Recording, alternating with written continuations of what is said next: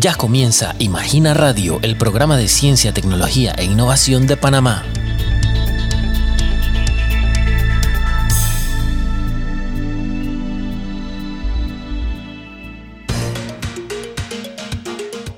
Estás en sintonía de Imagina Radio, el espacio radial con lo más reciente del acontecer científico de Panamá. ¿Sabías que en Panamá se emplean biocontroladores para la mitigación de plagas en cultivos? Hablamos de proyectos científicos que producen e insertan insectos y larvas que evitan el avance de plagas en los campos agrícolas, eliminando por completo el uso de agroquímicos.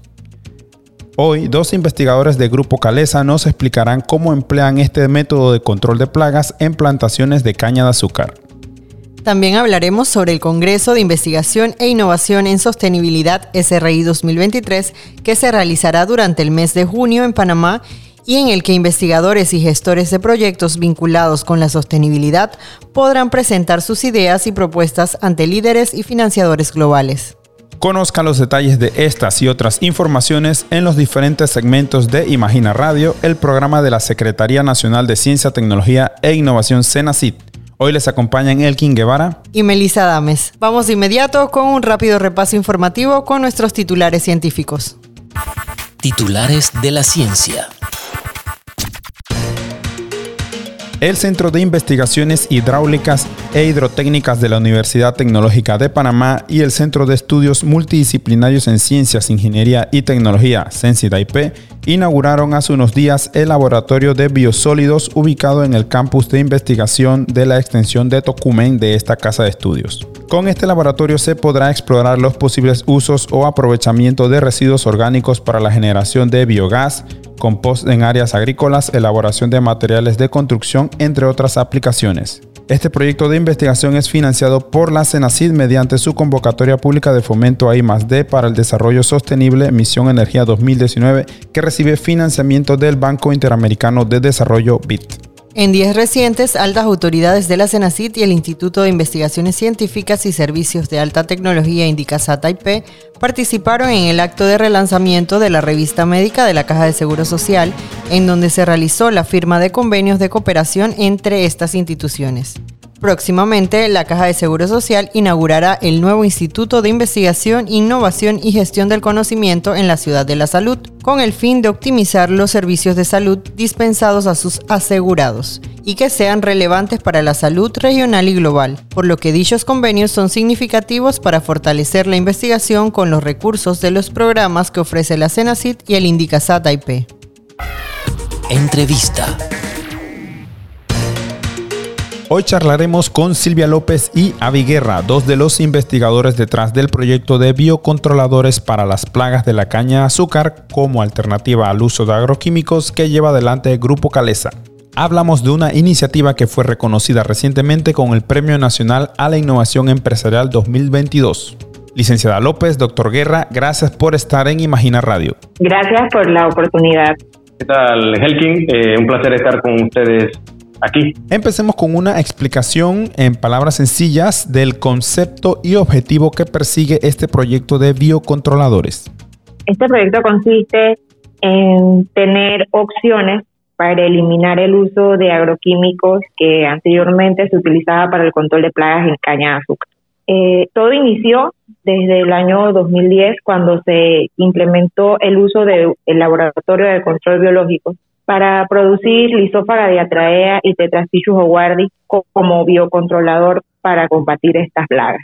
Anteriormente se exportaban de Costa Rica, pero por temas burocráticos y esto era de alto costo, es allí donde nace la opción de producirlos y poder consumirlos directamente aquí en los campos de caña de azúcar que tiene la empresa, que vienen siendo aproximadamente 5.000 hectáreas que hoy día se controlan utilizando solo medios biológicos. Sí, correcto. Como, como comenta Silvia, eh, en la naturaleza, yo, yo siempre hago el hincapié, yo creo que la, la, la idea inicial es ver cómo esas plagas son controladas en la naturaleza y replicarlo en los cultivos de nosotros.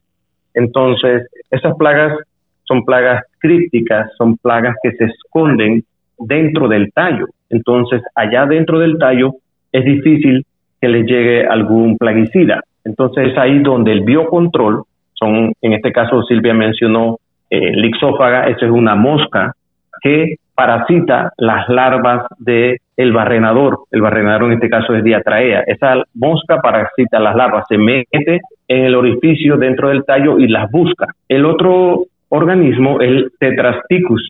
El tetrasticus lo que hace es que parasita las pupas, o sea, el otro estadio de la plaga. Eh, parasita otro estadio de la plaga y así nos aseguramos que uno parasita las larvas, el otro parasita las pupas o los capullos. Inclusive estamos utilizando un tercero que se menciona que es un nemátodo Heterorhabditis bacteriófora.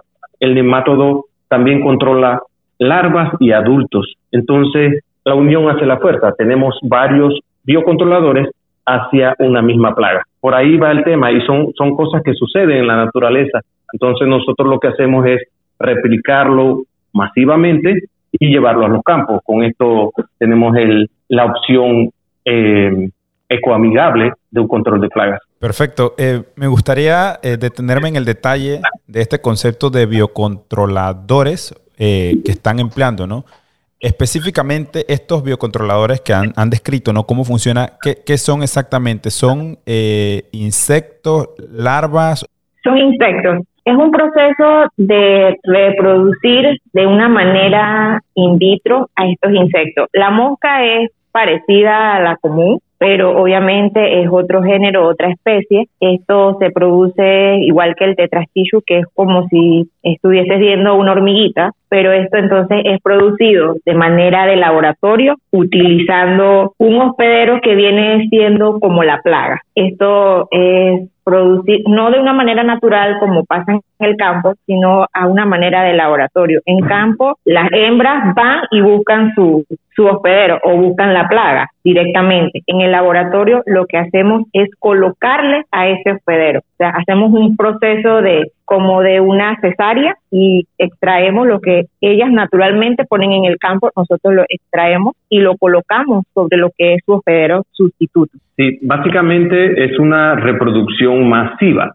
Nosotros tenemos los biocontroladores que de alguna manera están en el campo de forma natural, nosotros los traemos al laboratorio, los reproducimos masivamente, es como, como, como metafóricamente yo me das una página, tu cédula, por ejemplo, Helkin, me das tu cédula y dice, necesito mil copias. Yo la meto a la, fotocopiadora y le digo mil copias a color o blanco y negro y las tengo. Entonces, lo que hace, hacemos aquí en Calesa, el equipo, Silvia y su equipo, que realmente son los que llevan el peso de la producción, es reproducir masivamente estos tres eh, organismos. La mosca, muy parecida a una mosca casera, la microavispa, que como bien lo menciona Silvia, es una, parece una hormiga, solamente con alas, y el tercero que es un nemátodo. Son dos insectos y el nemátodo que sí es un animal eh, de vida libre en el suelo. Entonces son tres organismos tratando de controlar las plagas en el campo. Listo, una vez estos eh, insectos son eh, preparados ¿no? O, son trabajados en el, en el laboratorio, ¿cómo es la parte de, insertarlos ¿no? en, el, en el campo, en el sembradío de caña? Cada controlador tiene una manera de ser aplicada en el campo se tiene una dosis, se maneja una dosis por hectárea que debe ser cubierta con estos insectos, pero se colocan, una vez estén en su estado pupal, se colocan en bolsas, en bolsas de papel manila. Estas bolsas tienen orificios, que es lo que va a permitir que por allí salga el adulto, pero estos son colocados en los campos utilizando hilos para amarrar las, las dos bolsitas. Entonces, esto es llevado al campo, estos van a nacer y es allí donde van entonces a completar lo que es su ciclo de reproducción. Algo que hay que aclarar es que eh, las liberaciones no son al azar cuando se devuelven a los campos. Usualmente nosotros hacemos evaluaciones en la cosecha que acaba de pasar y también hacemos evaluaciones durante el cultivo, durante cuando la caña rebrota. Mensualmente se visitan todos los campos de caleza, las aproximadamente 5.000 hectáreas, y allí vemos qué campo tiene plagas, qué nivel, qué campo tiene X plaga, qué género, qué especie, porque no es un concepto que hay que aclarar. Un insecto no es una plaga.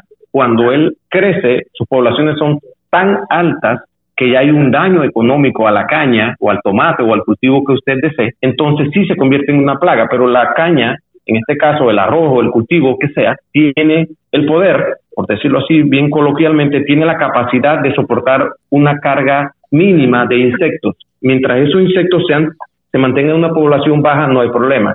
Ok, cuando hay monocultivos, esas poblaciones de insectos crecen y es allí donde ciertos campos se ven, tienen mayor cantidad de insectos.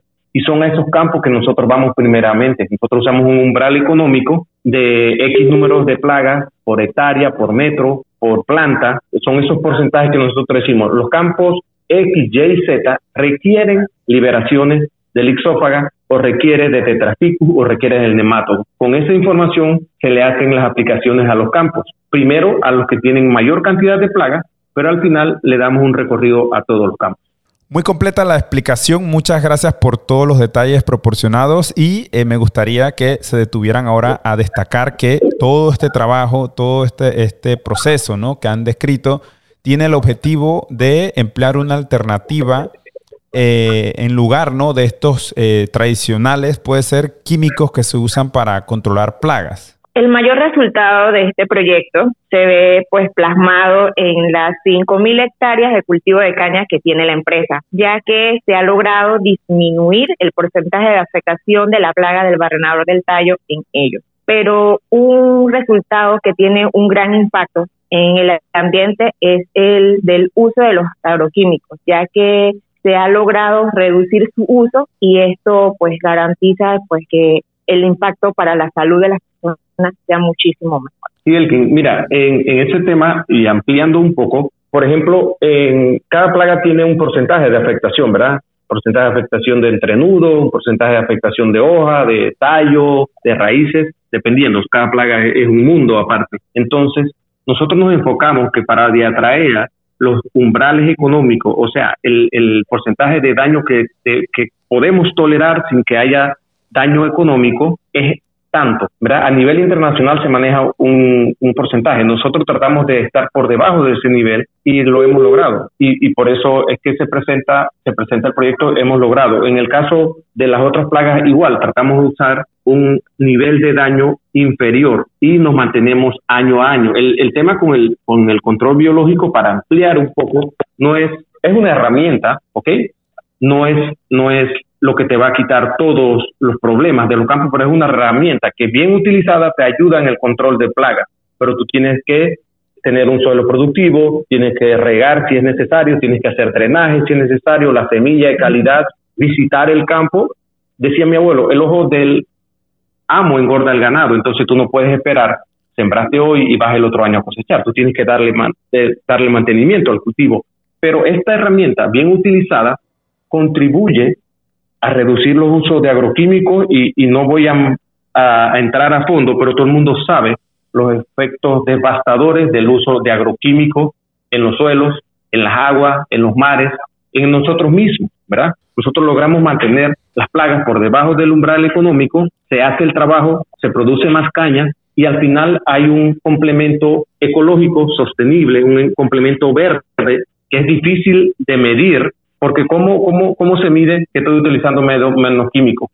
La gente lo sabe, yo lo sé, pero eso, esa es, vender esa idea es un poquitín más difícil, pero se hace. Por último, ¿qué sigue para este proyecto eh, pues en materia de, de, desarrollo? ¿no? Imagino que habrá más temas de investigación, de extender su uso, de mejorarlo. Les escucho. La continuación a este proyecto es seguir investigando día a día, tener más conocimiento, seguir con el trabajo. No ha sido fácil porque en su momento la falta de credibilidad de que estos biológicos funcionan fue, fue bastante difícil, pero hoy día todos los campos de la empresa están siendo controlados utilizando medios biológicos. Y eso es lo que se quiere, tener un manejo de plagas controlado y qué mejor que con el uso de biológicos y no de químicos y seguir creciendo. Actualmente se tiene un proyecto con la CENACID de tener nuevos biológicos para el control de plaga de caña de azúcar y, y vender, quizás llegar a ese punto de, de, comercializar y crecer y, como ya les digo, sin necesidad de tener que, que utilizar químicos. Licenciada Silvia, doctor Guerra, muchas gracias por compartir los detalles del proyecto con nosotros. Muchas gracias por la invitación. ¿Qué tal, Elkin? Gracias, gracias a ti por darnos la oportunidad de de explicar con más detalle qué fue el haber ganado este premio de innovación empresarial 2022 y te invitamos a ti y a los demás que, nos puedan contactar para, para sí, nosotros tratamos de compartir lo que hacemos con las escuelas, con las universidades, eh, con otros centros, porque de eso se trata, eh, seguir avanzando y crear una agricultura menos invasiva. Gracias. Dato de la semana. ¿Sabías que la ciencia acaba de dar un paso de gigante hacia la vacuna universal de la gripe? Hace poco se informó que las primeras pruebas en seres humanos de esta vacuna de amplio espectro contra la gripe han sido un éxito. Luego de ser aplicadas a 52 voluntarios de entre 18 y 70 años, mostrando que la vacuna es segura, tolerable y genera una respuesta inmune, lo que supondrá una revolución en la prevención de la enfermedad infecciosa la más extendida en el mundo hasta la llegada de la COVID. Esta nueva vacuna, bautizada como H1SSF, también cuenta con la potencial para afrontar dos de los grandes problemas relacionados con la gripe, la pérdida de inmunidad en las personas mayores y la amenaza de la gripe aviar, según destacaron científicos del Instituto Nacional de Alergias y Enfermedades Infecciosas de Estados Unidos. Entrevista. Dentro de poco, a finales de mes de junio, Panamá será la sede del SRI 2023 o Congreso de Investigación e Innovación en Sostenibilidad la reunión transdisciplinaria más grande del mundo en todo lo relacionado a desarrollo sostenible. Por ello está con nosotros el doctor Omar López, director técnico del Sistema Nacional de Investigación de la CENACID, para hablarnos de la relevancia de este evento y de la oportunidad que representa para los investigadores y líderes de proyectos basados o vinculados con la sostenibilidad. Doctor, gracias por atender nuestras consultas. Muchas gracias por la oportunidad de compartir siempre buenas nuevas. Perfecto. Eh, empecemos por que nos destaque la importancia de la realización del SRI en Panamá y la importancia en sí que tiene este Congreso en materia de sostenibilidad. Sí, el Congreso SRI, que es eh, sus iniciales en inglés, es sobre sostenibilidad e innovación. Las investigaciones que tienen que ver con estos tópicos, cómo podemos mejorar el planeta en que vivimos para lograr alcanzar, por ejemplo, los objetos, los objetivos de desarrollo. El Congreso eh, tiene una corta tradición, pero importante, poder congregar a los investigadores y prácticos de sostenibilidad e innovación en todo el mundo, primero realizándose en Australia de manera virtual y luego en Sudáfrica el año pasado. Es primera vez que tenemos el Congreso de Sostenibilidad eh, aquí en Panamá y en las Américas. Por lo tanto, eh, se ha escogido Panamá como un centro eh, o punto de encuentro para todos esos prácticos e investigadores de sostenibilidad, tecnología e innovación para que se congreguen, lleguen a Panamá y podamos compartir los hallazgos, investigaciones, nuevas ideas, ideas frescas ideas de transformación para solucionar los problemas complejos que nos aquejan como sociedad. Doctor, hablamos que, eh, según comparte ¿no? la organización de este Congreso, en Panamá convergerán aproximadamente 1.500 investigadores, líderes y financiadores para eh, proyectos e investigaciones relacionadas con el tema de sostenibilidad. En este sentido, me gustaría que destaque ¿no? la oportunidad que esto representa, que este Congreso SRI se realice aquí en Panamá, lo que ello representa eh, para investigadores e innovadores aquí en Panamá, ¿no? la oportunidad de poder eh, presentar su trabajo ante esta ventana global. Sí, creo que el momento en que nos llega este, este Congreso de SRI a Panamá es un momento oportuno para la ciencia y para el país eh, porque eh, ataca el problema de la sostenibilidad. O sea, ¿cómo podemos alcanzar sostenibilidad cuando tenemos una serie de retos sociales como país que tenemos que enfrentar? De eso se trata. Se trata específicamente de poder lograr em, bajo un solo objetivo, que es alcanzar la sostenibilidad, lograr atender las necesidades y las grandes brechas que tenemos como sociedad. Entonces, es una oportunidad única para investigadores panameños, ¿verdad? No solamente de dar a conocer los trabajos que están realizando, uno, y dos, también aprender de las experiencias y de los casos de estudios que se han logrado en Latinoamérica. El programa del Congreso eh, tiene, por decirlo así, tres caras. La, presencial en Panamá y tiene dos eventos simultáneos que se van a realizar eh, tanto en África como en Asia. Entonces, eh, su participación puede también enriquecerse con experiencias que se están llevando a cabo tanto en Asia como en Sudáfrica. Además de que convergen expertos de toda la región latinoamericana de cosas que se han hecho en otras latitudes y que podrían servir de ejemplo para nosotros atender eh, la sostenibilidad en nuestro país. Así que los invitamos a que sean partícipe.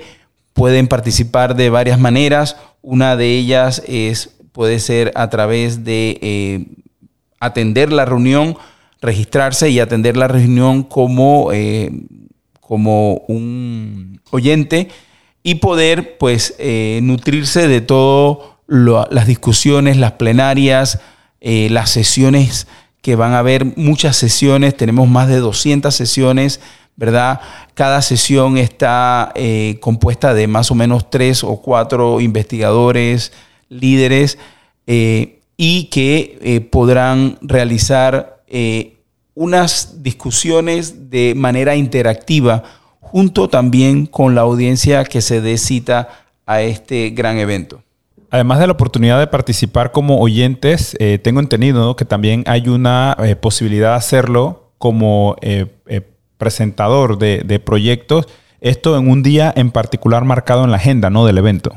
Sí, el evento cuenta con un, un, día de puertas abiertas o lo que se conoce como Open Day, que no requiere registro en términos por decirlo así, con, un impacto económico. O sea, no hay que pagar por, por participar, pero sí hay que registrarse.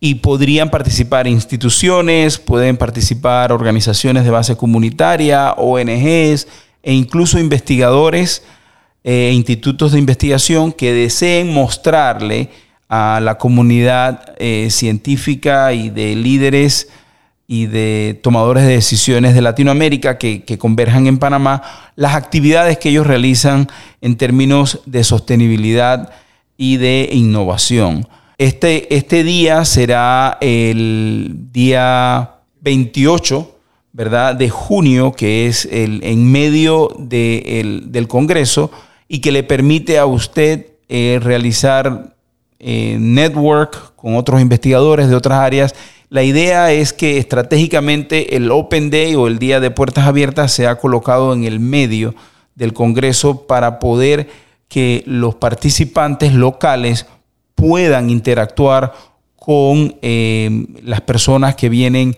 desde, otros, desde otras latitudes y puedan tener esa interacción y conocer lo que nosotros estamos haciendo en materia de sostenibilidad.